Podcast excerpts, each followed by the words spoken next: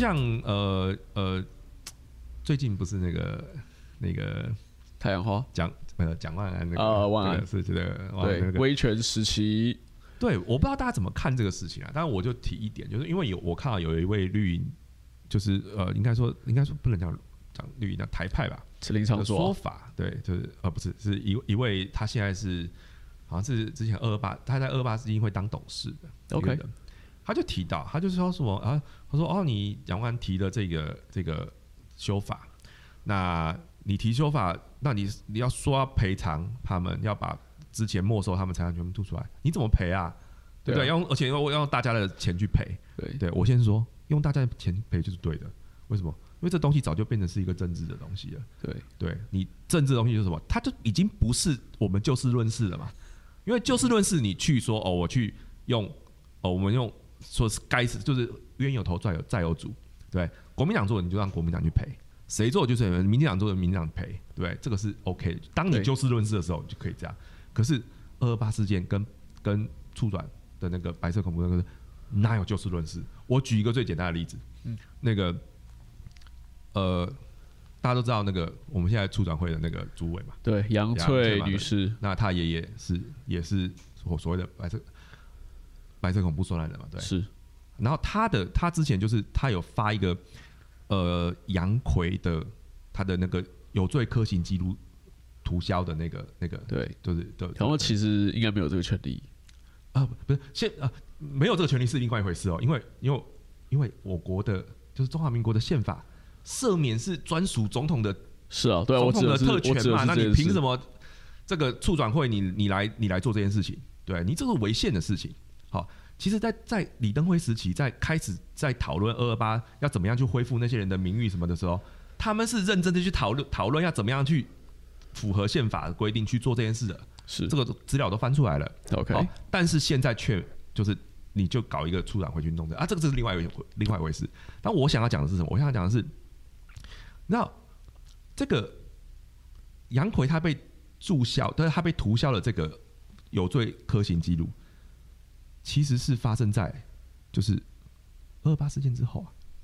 但是就是他不是跟他跟二八事件是没有关系的，他他那个时候他跟他跟陈怡是一样的嘛，因为陈怡后来不是被枪毙嘛，对。对，那陈怡为什么被枪毙？也不是二二八，是因为提投共啊，跟通共啊，啊，对，但是那个事件是什么？那个事件叫做什么？叫做叫做浙江局部和平，对就是傅作义那个事情。傅作义不是在对对对对北平局局部和平，对不对？对哈，但因为他不能讲我投降给共共局嘛，我投降的，那当他投降，他就没有正当性了嘛，所以他讲说我们局部和平好听的说法，好听的说法。对，那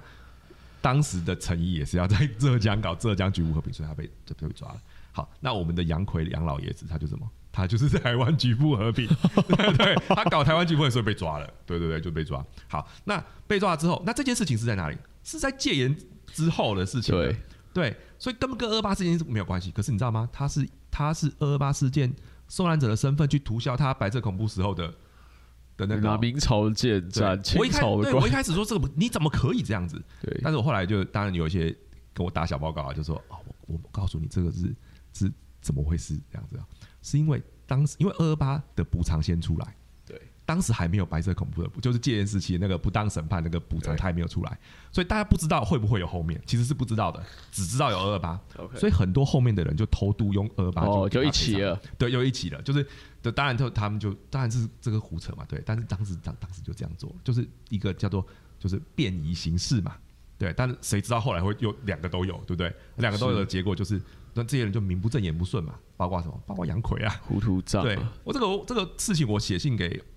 那个我去澄清过向回吗那个处处 长会澄清过，然后处长会就推给那个二八事件基金会啊，OK，对啊，就说哦，这是啊，对不起，这个这个是二二八事件基金会做的决议，跟我们无关。我们只是法令是这样，他既然是二二八事件受难者，我们就涂销他那个当时当时认定的那个东西，我们就把它涂销掉。他就是这样子回我，就是就是也是真的是官官官腔嘛，对不对？打官腔嘛，就跟我打官腔。但是我的意思就是说，这个东西，因为你你可以发现，就是说，他就是已经是政治了，他不是就事论事了，对？我觉得这集播出之后，处长会会不会来查我们水表？啊，这个，那我就要跟这个跟各位道歉了。不 不会不会，对对对应该我不会啊我我很开心。应该不会但其实，不过不过我们讲这讲一个，就是就是啊，讲个心里话 OK 哦就是说，我认为，我认为蔡总统不要说蔡总统，就是我认为高层其实是乐观其成的，你说乐观其成哪个部分？就是如果就是他，我觉得他们也是要世俗化，要慢慢的跟这样子的有问题的，就是我们讲说不要说有问题啊，就是说比较比较就是那种宗教性的政治受难的的东这一个部分要的人慢慢慢慢飞，对对的对，就是要世俗化嘛。就是我我我不知道我不知道用世俗化这个，因为你刚刚讲世俗化，我就反映到那已经是前面有个宗教化的东西、情怀化的哎东西就。是宗教。对啊，他自己就说，所以我刚刚讲说，就是回到刚刚讲，就说这个东西它其实已经是政治化了。对，所以我非常，我其实是就我们先不论说啊，蒋万安他里面讲了一些东西，大家大家认不认同？但是就用国家的钱去赔偿这一点，我觉得是理所当然的，因为你本来就是一个政治的东西，是谁叫你要选出这些东西来把这些东西政治化？对，东厂化，对？那你你你你你，既然是都已经政治化、东厂化了，那当然是用国家的钱赔。对啊，这个不操作很可惜。对，所以我就我就我是想回应那个那个，就是我刚刚讲那个二二八的那个，是当然他他这个人不重要，就是我纯粹就事论事嘛，就是就他提出来的东西。就是说，他说：“哎，用国家钱去赔，怎么可以用国家钱去赔？对，当然是你国民党的钱对吧？没有，就是因为你根本就没有就事论事。对，对你并有这动作，从头到尾，其实它包含包含了大量的政治操作在里面。好，各位可以就看我们的就是就是书里面，其实我就提到很多像这样的事情，就是某种程度上我们在除魅啊，对，对，除魅就是把这个鬼影幢幢的东西哈，把它还原成什么？还原成就是青天白日的样子，对。然后里面你该是国民党的，你就大方的承认说出来。对对，我们当年做错了，对这个东西，做错了，或者是说其实大家做做的对不对，其实是见仁见智的，对，对。那个时候有很复杂的复杂的脉络跟背场，然后里面有些很多是台湾人内斗的，其实大部分我们讲说二八死很多人死很多人，其实大部分死亡反而是就说真正死亡的大宗，就我刚刚讲的，就是大概是在一九四七年哦，民国三十六年的三月八号十号。十号。十号到二十号之间，，OK，对，清香嘛，因为大家都说二十二十一是上海上岸之后就开始对，所谓无差别，其实不是这样，为什么？因为你去看当时的呃那些，呃不管是战报也好，或者是说通讯的记录也好，我们都以为二十一师是整批过来，不是这样的，它是陆陆续续过来，因为当时的运输能海运量是有限的，所以它是陆陆续续、陆陆续续过来。所有的二十一师到齐，其实是要大概花了十几天的时间，大概两周的时间，就是真正到齐已经是三月二十号，而且甚至是那个时候白，我看到白一一个是白崇禧的那个呃对蒋介石的报告，就说那个还没有来的不要来了，因为根本就没有什么。对，没有严重啊，不需要那么多部那队，真正死人的就我们讲说热区哦，就是我刚刚讲那个三月十号到二十号之间，也就是青黄不接的时候，就是二十一师慢慢慢慢要上岸上岸，然后情势很不明朗的时候，就是他因为你要上岸之后，他才开始会有大规模，当然不是说全部上岸才会有才才有军事行动啊，但是当时的状况其实那个陈英就自己讲啊，说待二十一师到达即可推进，他就这样子讲。对，就是真的二十，而且主要这种民变的事情，民变民变就是打游击啊，对啊，他不像两军队员我们就是会战这样打，这个这个是军人在做的事。是。可真正就是军人打游击，他也是很苦手的，他不会他不会说是啊，就好像我们讲说。哦，打手无寸铁的民众就可以摧枯拉朽，哪有这回事？打民众是最难打的，不然就是美军就不会有像那个美莱村事件啊，对。不对？为什么？因为你根本就不分不清楚谁是是。对。我就眼前看的每一个都是查理，对不对？每个都战斗人员了，对，当时的你去看，甚至哦，我也推荐大家去看一个叫做呃，当时的一个叫呃，它叫做联合国善后救济委员会，对，叫做呃，对，就呃啊，名中文名称我有点忘记了，它就 UNRRA，OK，对，他是这个这个组织派到台湾来的一个一个外国人，他是纽西兰人，但他当然他有写一些东西，很对国民党很不利啦。但是我们就撇开这个，就单纯去看他他在二二八事件里面，他写一些他的见闻，好，其实是非常非常，就是他黑国民党那是部分就是另外了。我们单纯看他形容他怎么形容那个在真的在动乱之中的那些那些那些事件。那个军人说，军人是那个那个怎么讲？就是呃，怎么就是到处看的都他都觉得是是要针对他的、啊，说他呃在那个动乱里面哈参加了一场民众跟那个那个呃军方的和谈。冲突哦，和谈。和谈他当和事佬嘛，，OK。然后他参与，他真的参与，然后 OK，双方就开始鸡同鸭讲嘛，就是呃，我们都以为那个国军的将领说讲外省话，台湾人听不懂，这是错误的。当时的很将领都是留日的，OK，所以可以跟甚至会用讲日语，可以讲日语，对，讲日语。陈一志就讲日语啊，他对老婆日本人啊对，这这大和他老婆是大和无知啊，志 对。对。然后那个那个那个，他们讲说什么高雄屠夫彭彭奇，彭彭奇留日的啊，对。讲讲日语啊，然后基隆屠夫，基隆屠夫那个史宏喜，史宏喜也留日的啊，全部都。全部都是太留日的将对对对对，所以他们其实是他们沟通的时候，其实讲就就讲日语，讲日语。那我刚刚讲的这个，就是他这个见闻里面，就是鹰呃鸽派去谈判的时候，对。鹰派在外面放枪，对，因为鹰派不愿意，就跟香港的状况是一样的嘛。对，因为我政府要去谈，因为总这些团体里面总会有些人就说闹够了吧，该谈了吧，对对不对？那可是政府要谈，他不会去跟那些鹰派谈，鹰派是不能谈、无法谈的嘛，所以他一定找鸽派谈。可是找鸽派谈，那鹰派不爽，就是被边缘化不爽，对所以他就会动乱，他们就会暴动就升级嘛，升级去去去破坏你的那个谈判的气氛嘛，都都是这样子，都是真的去研究这个东西哦，就是很多东西都适用，就是看很多东西就觉得哎似曾相识，真的，然后比如说像国会山庄的事情，对。然后香港的事情，对。很多都跟我们二八事件里面发生的事情，或是那个局势的推展推进，然后人呃不同的想法的人在这个这个这个动乱里面的想法，其实都若何符节。对，我要再顺着这个拉回来吼，就是说，哦、因为我读到书里面其实有谈到林茂生之死，其实背后有一股暗影中的力量，嗯，是因为挡到他们的利益了嘛，对所以他们也是把林茂生推出来。可不可以详细讲一下刚刚后半段林茂生他是怎么样呃被抓走，然后被抓走之后，您的根据您考据的判断，大概是什么样的力量在做这件事情？哦因为呃，我们刚刚其实有略略提到了哈，就是说对林茂生他他的身上挂的罪名其实是三个，好，有两个是跟台大有关的，好，因为呃有两个我就直接讲，就是一个是什么，一个是他就是强力接受台湾大学，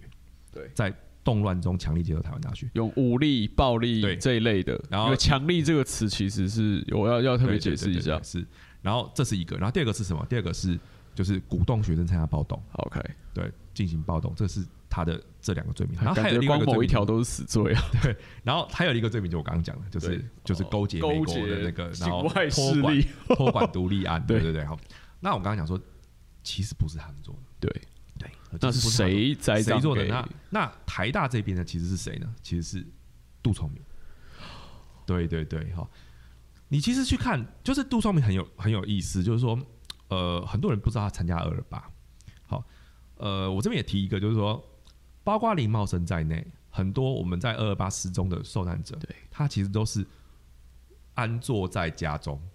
然后就被带走了。那这边就是很奇怪喽。如果他自己在，就是就是我们讲说深度的，就是深度的去参与了二二八事件，二十一师来了，他敢待在家里吗？他当然是跑路嘛，对不对？好，那那二二八事件里面，人家都说他接强力接受台湾大学，好，那他没有跑，那谁跑了？杜聪明跑了，跑的是杜聪明，对不对？所以你就知道说，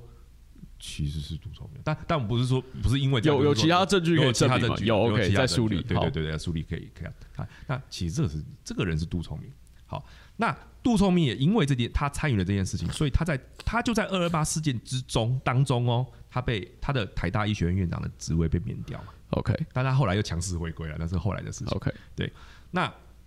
这个部分就是我们我们讲的，就是说，呃呃，为什么我们用林茂生去，我用林茂生的死去谈台湾战后的，就战后台湾的反日力量？好，因为呃战我们现在都很。就是几乎不知道，因为我们现在台湾从日到有一点，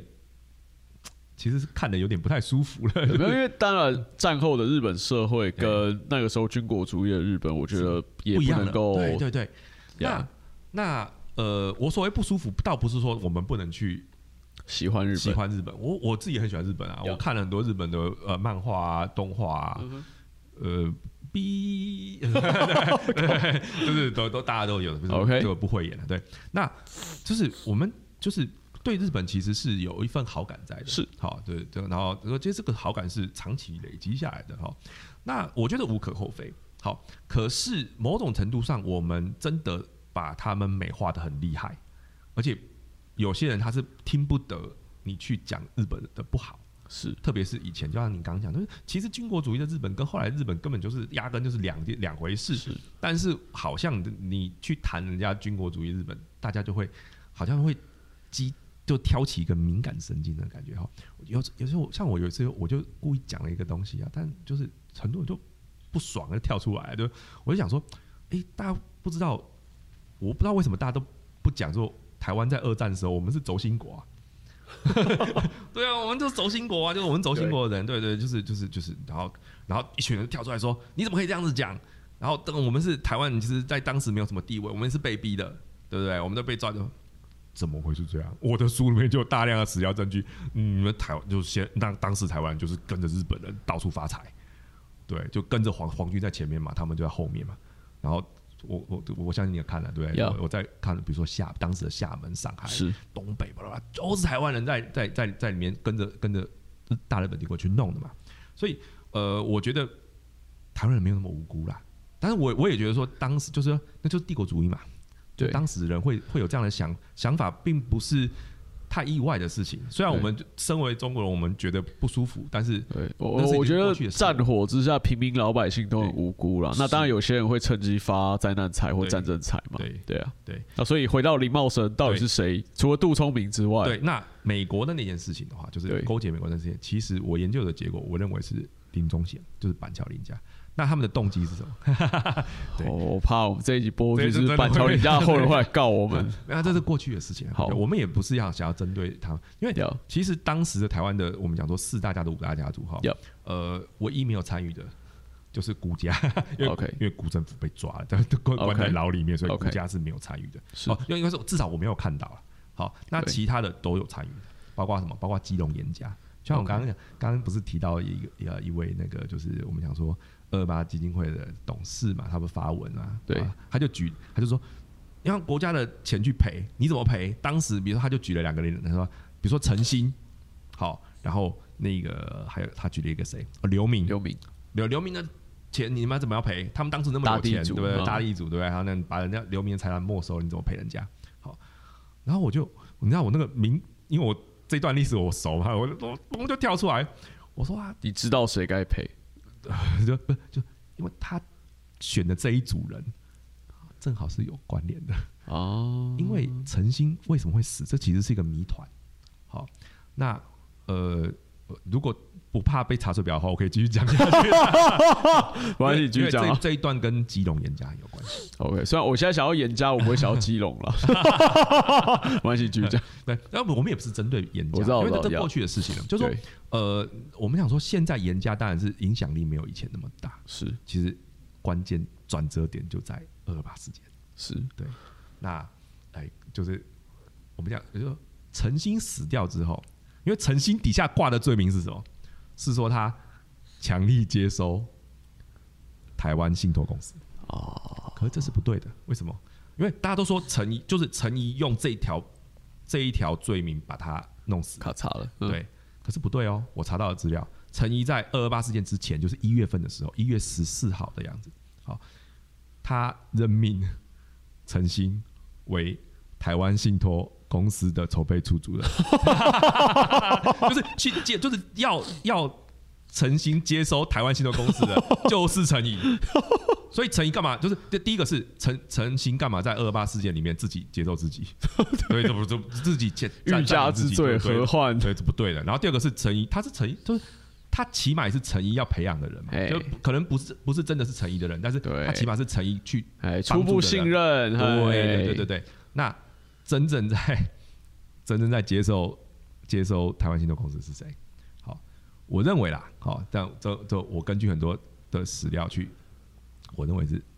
基隆严家。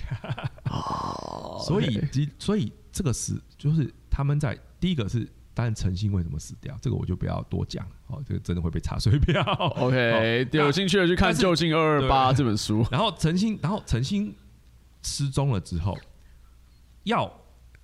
追究这件事情的力量，要针对基隆严家的力量，并没有这样就放弃，他们还是继续针对基隆严家，所以后来那个那个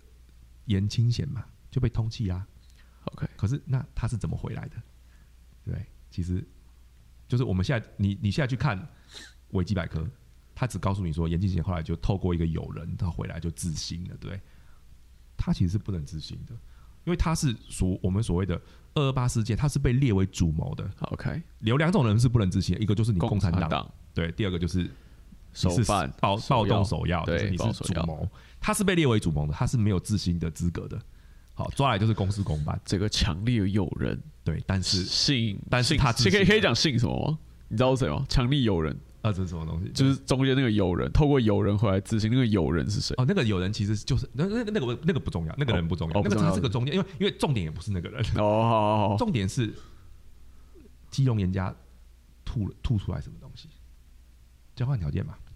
对，其实看得很清楚，就是当时的就是基隆人家，他其实是呃，就是他有大量的股份在那个台湾信托公司，对，然后结果他们做了一件事情，就是在就是在陈仪下台之后，他们就立刻做了一件事情，就是在发起临时股东会，就是在台湾信托公司，这是严家干的事情，就是发起临时股东会，然后把台湾信托公司并入华南银华南银行。板桥林家，对啊，但是但对对，然后还并并进去之后，因为大家看不懂这个操作，如果你不用二二八事件去去去去看的话，你是看不懂这个操作的。为什么？因为事实上并入并入这个华南银行之后，严家只拿到一席董事，对，就是那你干嘛要并？对不对？你你你就是我宁宁为鸡首不为牛后嘛，对不对？就是甚至有了有一个说法是说，呃，其实台湾信托公司是要比是要比那个华南银行更大的，对小兵大对，小兵大，对，有一个说法，但是我查到的资料是，我认为没有啦，OK 我认为没就是我看，因为我我有真的有翻到当时的资本额什么的的，OK，他那个觉得看起来是没有，这个应该是误传，哦但是有这么这么一个说法。那并进去之后，求安生吧那个就自信了。，OK，对对对对对，就是他其实是有这样的交换。那再包括什么？包括就是各位也可以去看，就是呃，华南银行，他从二二八事件当中，他就选了一个董事长，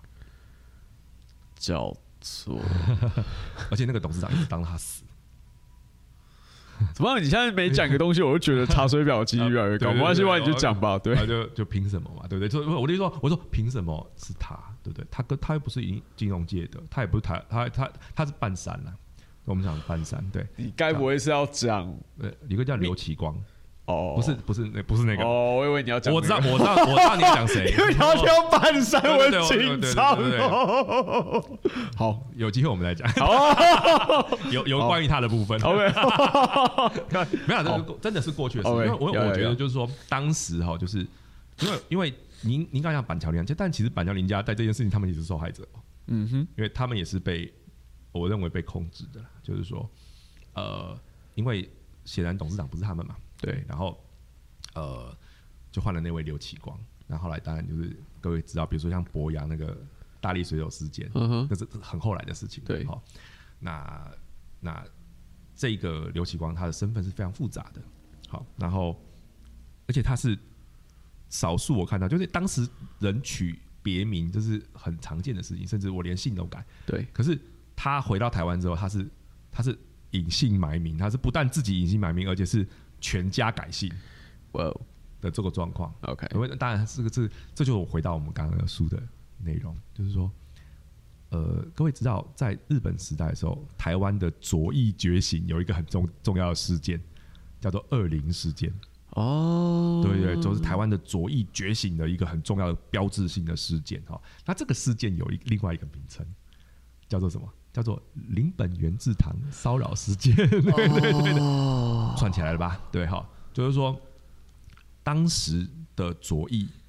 跟台湾的那些富商师巨贾，们哈我们讲甚至那个时候可以说是御用师生了。就，OK，就是说，因为你身为一个富商巨贾，你不可能不跟日本人有一些往来嘛，有一些合作嘛，对不对？必然会必然会有的，必然会。你是那么高层的，绝绝对会有的。那看在那些左左翼的那些人眼里，当然这个你就是御用师生嘛，他们就认为这样。好，这就是关键了，就是说在战后的第一时间，其实台湾是有个非常强大的声浪，要这些人。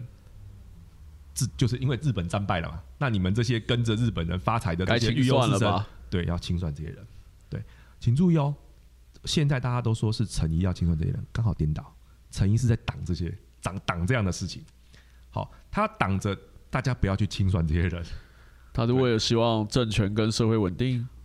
应该这么说，就是说这是他的使命啊。对，因为他任务嘛，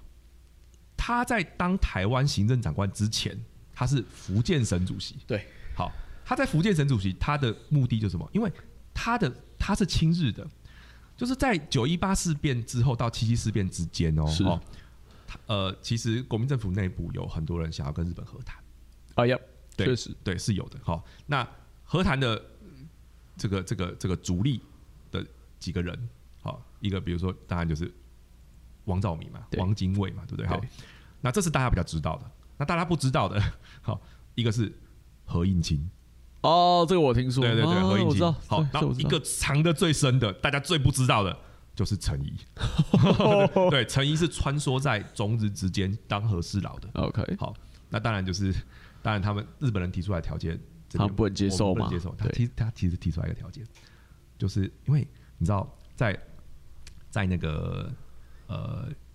就是蒋中正第一次下野嘿，的那个时候，好，就是他开始要组织什么蓝衣社，就是组织亲卫队嘛。对，大概一九三零三一差不多那时候，对对对，就是他开，因为下野的时候，他就是就你我没有亲我自己的亲信，没有自己的亲信，所以他开始组织这些东西。对，那这些东西真的就变成是一个很重要的力抗日的一个很重要的力量。核心，对，那日本人和跟说要跟中华民国和谈的其中的条件，而且是一直提出的，都是这个条件他们是不退的。哈，你要取消这些单位，对，你要把这些东西解散掉。对对，好，这跟什么一样？这跟后来中华民国被美国控制的时候也是一样。你 CC 派你要解，你你要你你那个叫什么陈立夫，你要跟我走。其实我听过陈立夫的后人，而且最近他在公开在社群媒体上讲，是会叫自己 CC 派的根本就不是核心。真的。对，那像我查资料的时候，我其实有查，因为呃，现在的比如说像杜聪明，他的形象就是非常台台派的形象嘛，对不对？哈，呃，但是我查到了他什么，就是他其实在战后的第一时间就加入国民党，而且他的推荐人是谁？推荐人是陈立夫哦 哦，跟李义忠，就是他两个双重推荐人，就是陈立夫连表示他什么？就他他其实那个时候是我们讲 CC CC 的人，他是 CC 的人嘛，对对啊，那所以他会去接收台湾大学，其实并不意外的。对，因为是一根真的是蛮聪明的啊，人如其名啊。就是说，所以当然我也我也讲，就是说，呃，当时就是这些我们讲说，哦，跟回到刚刚讲那个，就是当时台湾是有一股清算日本的声浪是非常非常庞大的，是，但这些人就在二二八事件销声之后就销声匿迹了。就是你所谓的反日力量的负的的面。负面，对对。那这些人其实是什么？就是被二二八，就是在清理二二八事件的这些事件的时候呢，很多的这些这些我们讲说栽赃嫁祸，都栽赃嫁祸到这些人身上，然后这些人就被清理掉了。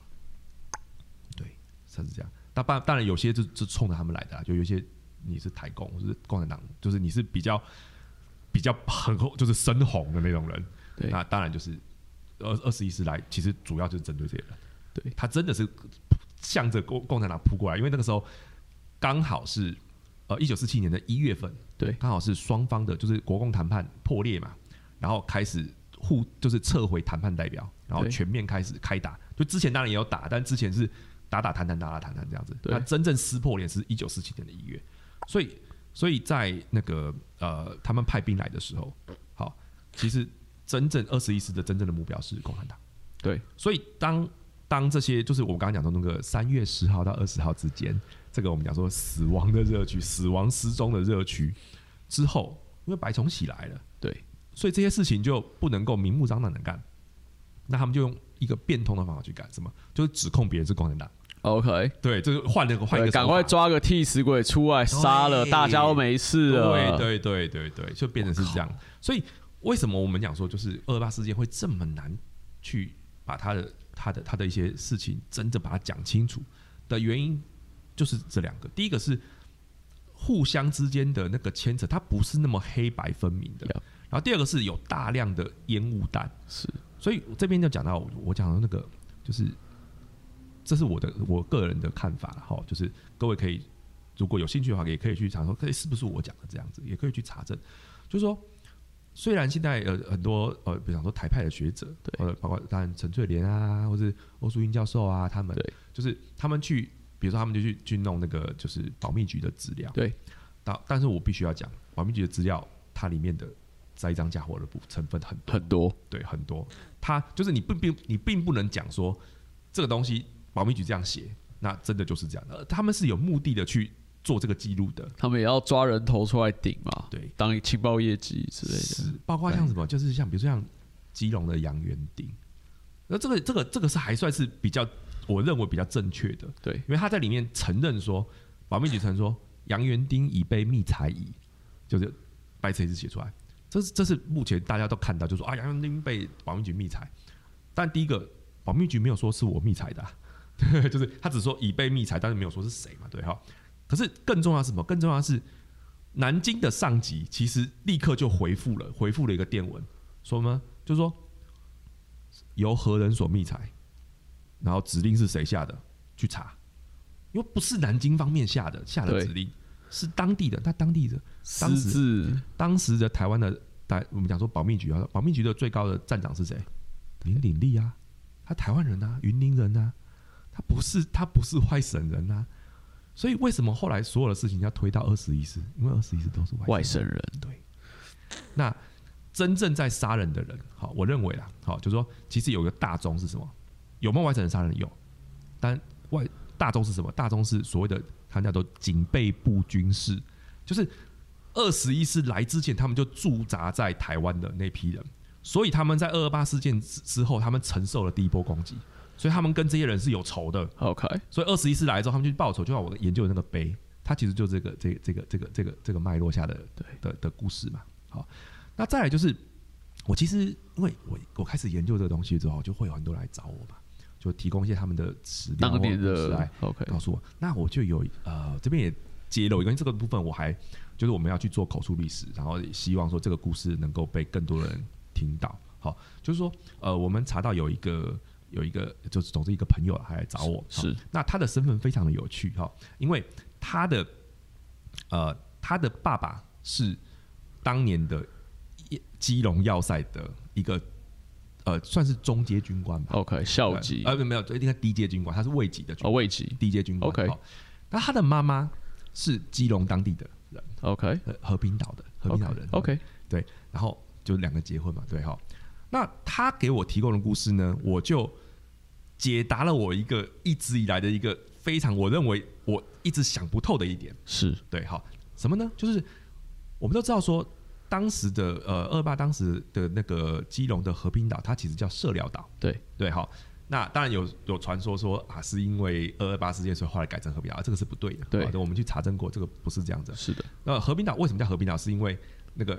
基隆有什么中级路、中级路、校级路、校级路嘛？那正好编到这个街道变到这个和平岛上的它就是和几路、平几路这样子，啊所以后来和平岛。对和平岛上面的那个路名就叫河级路，对平级忠孝仁爱所以它就它就变成是和平岛，是这样来的。对，跟二八事件是没有关系的。那呃，我刚刚说什么东西想不通呢？就是说我在读基隆历史的时候，我们听到社寮岛大屠杀，就是二八事件的时候有一个社寮岛大屠杀，可是你真的去看社寮岛，没有什么，就当地对人口没有减少是外面的外面的人进去被杀的，OK，但不是说当地人被杀呃，。不是 local，对对对，好，那这是一个问题。那什么问题？就是问题在哪里呢？问题在于说，这个这个不太对劲，因为就我看其他的地方的史料，二十一世上岸之后，那些人要逃啊，对他他逃他会往哪里逃？他往活路逃，他不会往死路逃。比如说，有些人往东部走，有山区走，对，往东部走，往到到宜兰，有些人到苗往苗栗跑。对，总之他跑到一个他还可以跑的地方，他不会去个海上的孤岛啊，对他不会去和平岛这种地方，因为和平岛就你就卡死在那里面。好，对，好，那我就想不透这一点。那我所以我就觉得这个和平岛这个问题，就是色雷岛大屠杀这件事情，我也无法解释，因为真的有人死，但是那我也不知道怎么回事。哈，好，那结果这一位朋友他就来，他就来提供我说他爸妈的事情。好，怎么样呢？就是其实。他的爸爸在二二八事件的时候，因为他爸爸跟就是他很喜欢那个他妈妈嘛，哎，然后就是总之就是就是常常去，因为他们家是在基隆那个港口，基隆港开那个羊羹店，OK，对对，就是卖那个羊羹这样的，然后就是他就他就很喜欢他妈妈，然后二二八事件发生的前几天，他就跑到那个色来岛去。跟当就是跟当地的渔会的会长啊，或者就是跟当地可以说话的人哈，就是说话有分量的人，就建议说，哦，现在发生这个动乱，那其实根据我对这个这种类似动乱的了解，哈，那之后会很严重。那我现在有个提议，好，我希望你能够让我把那个基隆桥，就是那个基隆往和平岛那个桥的基隆桥，我把它封住，封住，封住，封住。OK，我我派人把这边封住，你们也不要出去。我也不让，我也不放人进来。你们不要去掺和这这里面的事情。如果你们可以做到，你们让我这样子做，我就保证你们的安全。否则我也没办法这样子啊。那个渔会员说：“好啊，没问题呀，对不对？”就是那就所以所以你看，为什么那些人会跑往和平岛跑？因为当时和平岛是一个安全 safe zone，对对，是一个对对对，它是一个被封起来、被保护起来。OK，对对。所以后来才有才有他妈他妈妈嫁给他爸爸的事情嘛。如果你这外省人军人在那边大搞大屠杀，谁敢谁敢把女儿嫁给你？对不对？是这样子。所以他的身世其实就很具体而为的，就显现出当时的一些真实的真实的交往，那些感情的交流，那些事件大家的考量，对。所以这个部分我就把口述率我一定会做出来。OK，那，这可能是我第三本书的部分哦，就是专门讲基隆，专门好好。我们其实讲到这边，我们已经远远超出了一节幅度。刚刚其实还有一个问题没有讲到，就是说走私经济制度面的这个部分。但是我坦白讲，我觉得要留一点东西。我认为我我应该会再邀请张若彤先生再来录个 第二次。对，所以我觉得这本书里面有很多东西，甚至是出书了之后，我觉得。可针对大家一些反应或疑惑，我觉得可以再录一集。对，那我觉得今天时间的最后哈，我觉得还是要问一下，我们原本奥赖上有一件事情，对，也许这个大灾问啦，不一定现在马上能够有个结论，但是就是说，我们刚刚讲那么多，呃，二二八的事情，包括说，呃，其实这本书在，呃，也不是说对抗啊，或或者说就用你的脉络，就是说两个正反平衡去去，就这就当做是对抗好了，就是说，呃，有个异于主流的二二八论述出来，那。我觉得也不要用蓝绿或本身外省去看，而是说，哦，但是确实我没有办法不承认，就是说二二八这件事现在被绿营或台派哦拿去当成一个政治上的提款机。那某种程度上，哦，这件事情其实显现了蓝营，哦，不管是 ROC 或 KNT 在台湾落地了七十多年。他还是有一些真面对这块土地的伤痕伤口没有办法愈合，包括甚至呃，现在国民党蒋万安委员，因为他的身份比较敏感嘛，所谓蒋家第四代这件事情，去提一个呃回复威权时代呃人民的补偿这些事情，或者说去附和转型正义的这个状况，在蓝营内部都有很多反对他的声音。那这个状况，您觉得蓝营到底最好的态度或做法会是什么样？呃，当然我我不是国民党的啦，所以我我也只是说，就是我在扒着门缝在看里面到底在搞什么事情这样。那我的看法是这样，就是说，呃，刚刚录开录之前跟您聊天的时候，有我们我提到你提到一个东西，我觉得很有趣，就是说，呃，就是地理变历史，呃，那那呃，把地理变历史，呃，历史变神话，神话对不对？那我我以前我记得我以前听相声的时候有听到这个，就是你的地理已经呃你的地理已经变成历史啦，你的对历史已经变成小说啦，对对？我们说相声，对，那我现在台湾，我觉得台湾的状况就是说绿营的，尤其是二八论述，我比较熟悉二八论述，甚至像白色恐怖论述，呃，它是颠倒。它是什么呢？就是你的小说已经变历史了，你的历史已经变地理了，就是那个 什么样历史变地理，就是那个嘛，就是那个同心圆理论嘛，对对对对。啊，其实我认为是，我其实是非常反对这种这种论述的，就是是你用一个地理框架把对于我们对于事件、对于历史的追索把它框住，好，就是哎，就是奇怪，就是只因为荷兰人来过这边，我就我就要把荷兰人拉进这个脉络里面去谈，怎么会这样？那就是东拿一个西拿一个，你谈什么东西，你就是该把这个脉络上的所有东西把它谈完，嗯哼，对，就是以事件、以人物，而不是以地理。你懂我意思？当然，地理有它的因因素在，但是我认为，就是你要追溯一个事件的话，你不能够用地理把它切断啊。对，你好像就是你你荷兰荷兰人，你就谈他在台湾那段，你不谈荷兰，这不对的。对，因为那是致使观点的其中一种方法途径啊。像西方也有人写地理的复仇嘛，那个就是西方的地缘政治家他们的一种方式。对啊，但我意思就是说，你要追索的这个东西的来龙去脉的话，其实你是不能用一个地理把它粗暴的切断。是好，怎么讲？就是你就是要往外延伸嘛。好，那我回到刚刚您的问题哦，就是说，呃，我我会认为说，就是像这样的时候，呃，我还是希望能够比一个比较一个比较开放的态度，真的，而且是正面面对的态度，好，而不是去闪躲或者是一昧的讨好。好，呃，我相信一昧讨好是就是不但呃蓝营自己的传统支持者不会接受，对方也不会接受的。呀，对，而且就是这个东西可能就是呃，应该应该这么说啊，就是几十几十年的下来，其实已经已经证明了这一一昧的讨好其实是没有用啊，对，不但没有用，而且是相反的效果，是。而且把自己拖垮。是。对，然后我也真的是就是诚心的建议国民党的里面的人哈，就不管党员也好或者高层也好，就是说，比如说像二二八，或者甚至白色恐怖，它里面其实有大量大量的东西，真的你赶快下去研究，真的很容易出成果，因为里面的我们讲说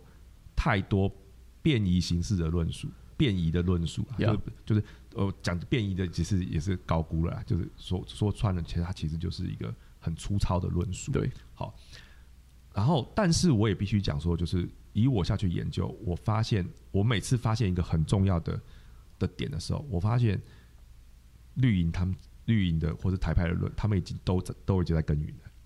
对，虽然我我觉得出来的东西很粗糙，对，因为我觉得是被史观所局限。是就当你被史观、被仇恨所局限的时候，其实你看不到事情的真相，被仇恨蒙蔽了眼睛。所以你要去，就比如说你要去格斗的时候，你要很冷静的，对，就你不能够被对方激怒。所以很多人不是打的，就是先讲一些乐色话去激怒你，因为被激怒的人，你就你就看不清楚，就先输了，对，你就先输了嘛。对，同样道理也是一样，就是呃，绿营的论述里面其实有，就是我相信明眼人都看得出来，就是它里面有很还还有很多的仇恨、歧视。对哦他们常常讲说，就是外省人歧视，还真没有。台湾人在歧视外省人，真的。我说我我说二八事件啊，就是我不是说所有的台湾人，我是说二八事件中，其实我们就已经看到那个歧视外省人的论述有出来，当时就出来了。好，当然他们把这个东西讲反了嘛，说是外省人歧视台湾，其实当时来台台湾的外省人哪会歧视台湾人？不可能的事情，对，真的是不可能的事情。包括什么？包括就是说，很多人都说哦，因为台湾人是被日本统治啊，所以你外省人跟这个这个中日抗战打那么久，你们是敌人，所以你们会歧视台湾人的日本人的身份。其实刚好颠倒，因为战后怎么样？第一个陈仪他是他他就是亲日派嘛，所以他派来台湾，就是这个政治意图很明显。第二个是立刻就就是中日就联手去对抗共产党啊，是对，就是后来变盟，就是战后就立刻变盟友了。当然这里还有个过渡期，但基本上会后来变盟友了。就是怎么会说还是去歧视人家？说没有这种事情。对，所以哦，回到刚刚就是刚刚的说法，就是说，就是真的，就是说，就是真的去好可以去真的去经营这一块的论述，然后正面的去面对它，然后不要一昧的讨好。我然后反，但是另外一面就是人民，我们是民主国家嘛，对，人民基于任何的理由是，然后决定他要选择谁，这个是这个没有问题的，这个对这个不能够去强求。但但是我相信，我相信人民的眼睛是雪亮的，而且你去操作民意、操作民粹，到最后会被被民民意吞噬的例子也是比比皆是。对哦我然后然后我也是看到，就是呃，慢慢慢慢开始会有些人会对这个东西会做出一些，其实你只要让他产生怀疑，其实我们的目的就达到了。对，要其实他要产生怀疑，我觉得才是才是，甚至就年轻人，所以我们看到很多人担心说啊，年轻人都都导向对台派的，我我觉得倒也不用说好，产生怀疑可能这个用法，有些人会听了会有点那个，但是我觉得也产生好奇心，就是说你不是是是。被被蓝营、被绿营灌输一个史观，而是你真的去想办法追寻这个历史的真相。因为我相信一定很多绿营的朋友，可能一看到你说新共和，我看到我，我看到你的名字，就说啊，这个蓝营要来洗白二二八，要来帮蓝营呃开脱怎么样？但我我坦白讲，我在很多地方都这样讲哦，就是说。呃，我真的希望能够，如果有一个真相，嗯是可以出来，然后大家就真的是尘归尘，土归土，然后我们就因为真相而可以和解。嗯其实，哦，我认识很多绿营的朋友哈，他们做转型这，他们真心相信这件事，嗯。包括说现在出来批蒋万的一些人，他们的初衷也是你只提道歉赔偿，可你没有碰到真相的部分，那个其实是更深层的，导致现在呃很多人哦、他心里还有这个伤口，他没有办法和解的。嗯。部分，因为我我当年爷爷奶奶或就怎么样就这样不见，那我不知道他到底怎么不见的等等。对，所以我觉得张若彤现在的工作很重要啊，就是说，呃，第一个是让我们试着离真相更近一点，那第二个是就像您讲的，让我们开启对这个呃已经所谓主流的历史论述去打开一个缝隙，有怀疑也好，有好奇也好，但是让我们有新的动力去追求真相。是是是对，好，今天真的非常感谢哦，张若彤先生播控，而且一讲是讲不停，非常非常的精彩。如果不是因为受限于 podcast 的时间，我真的是很希望，而且我相信听众朋友其实很想继续听下去，所以我们之后一定会再邀请哦张若彤先生再来，就是把他未完的部分来把它作为完整的论述好今天非常谢谢张若彤先，生也，谢谢大家，谢谢的各位。好，谢谢那个新共和通讯第一集哈，好，我们就到这里结束，感谢各位听众，谢谢。